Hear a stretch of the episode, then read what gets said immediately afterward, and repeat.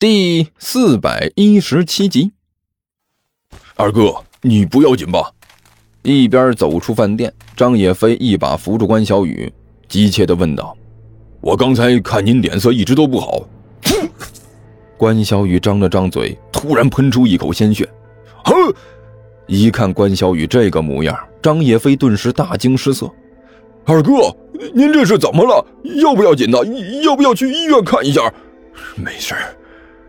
关小雨苦笑了一声，摆了摆手：“去医院也治不了这个，这是内伤。”二二哥，你你这到底是咋弄的呀？这这这咋咋还给弄内内内伤了呢？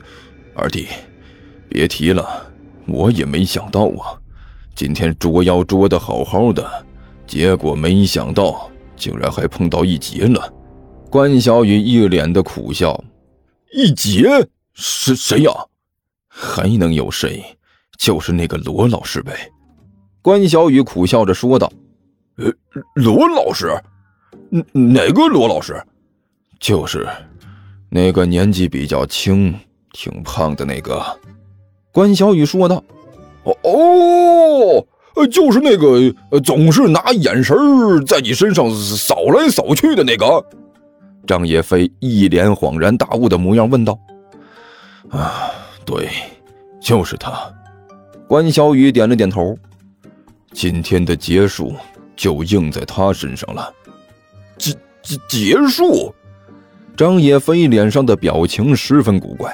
“呃，二哥。”啥结束啊？这桃花劫呀！我桃你妹！关小雨忍不住了。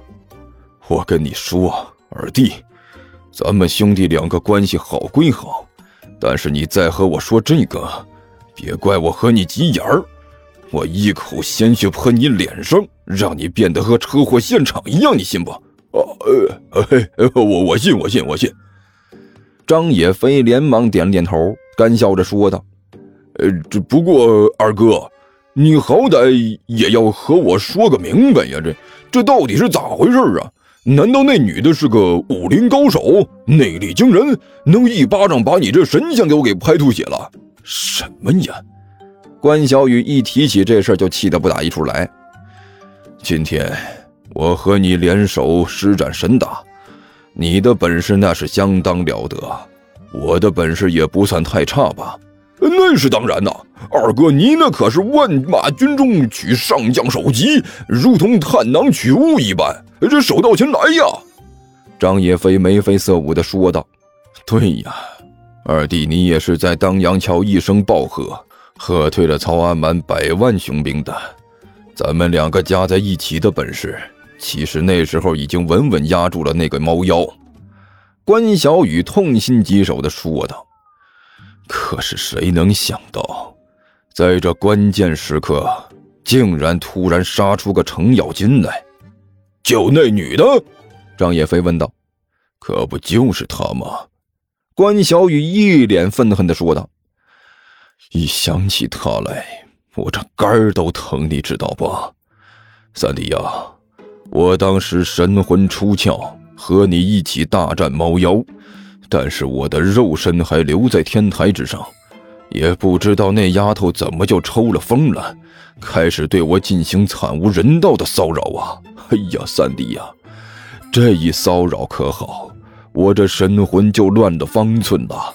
结果本来可以把那个妖怪降服的，最后变成把那个妖怪赶跑了，差一点就回不来了呀！这还不算，现在因为这事儿。我神魂和肉身契合不稳，一身的神力都已经使不出来了。现在除了点拳脚功夫，其他的都完蛋了。你说说，出了这事儿，我能不生气吗？啊！张叶飞也愣了，随即大怒，接着大吼了一声。哦呀呀呀呀呀！简直欺人太甚了！二哥，你在这里等一下，三弟我回去好好教训一下那个女人。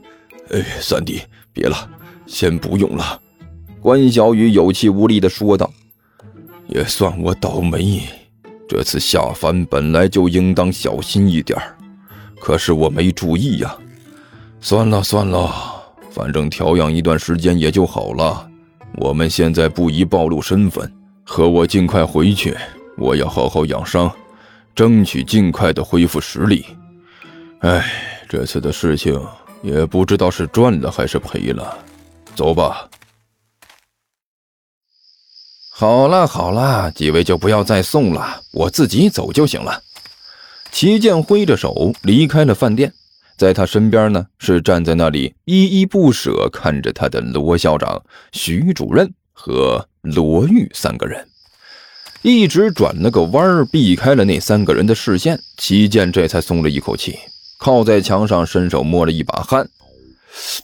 哎，好家伙，这人要是太热情了也是个事儿啊！这三位简直都是热情过头了。尤其那个丫头，简直了！这都不是热情了，这都已经是疯了呀！我还是第一次觉得这女人的确是老虎，而且还是那么大的一只老虎。齐剑一边嘀咕，一边从口袋里把那个信封掏了出来，打开信封看了一眼里面，只见里面一片红晃晃的老人头啊，看得齐剑眼睛都花了。哎呀，我去！齐剑擦了擦嘴角的口水，哎，忙了半天，不就是为了这个吗？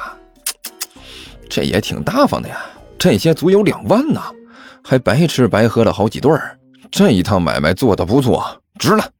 说着，齐剑把这一摞钞票在手里拍了拍，小心翼翼的贴身放好，然后这货叹了口气，手一翻，手上多了一把宝剑。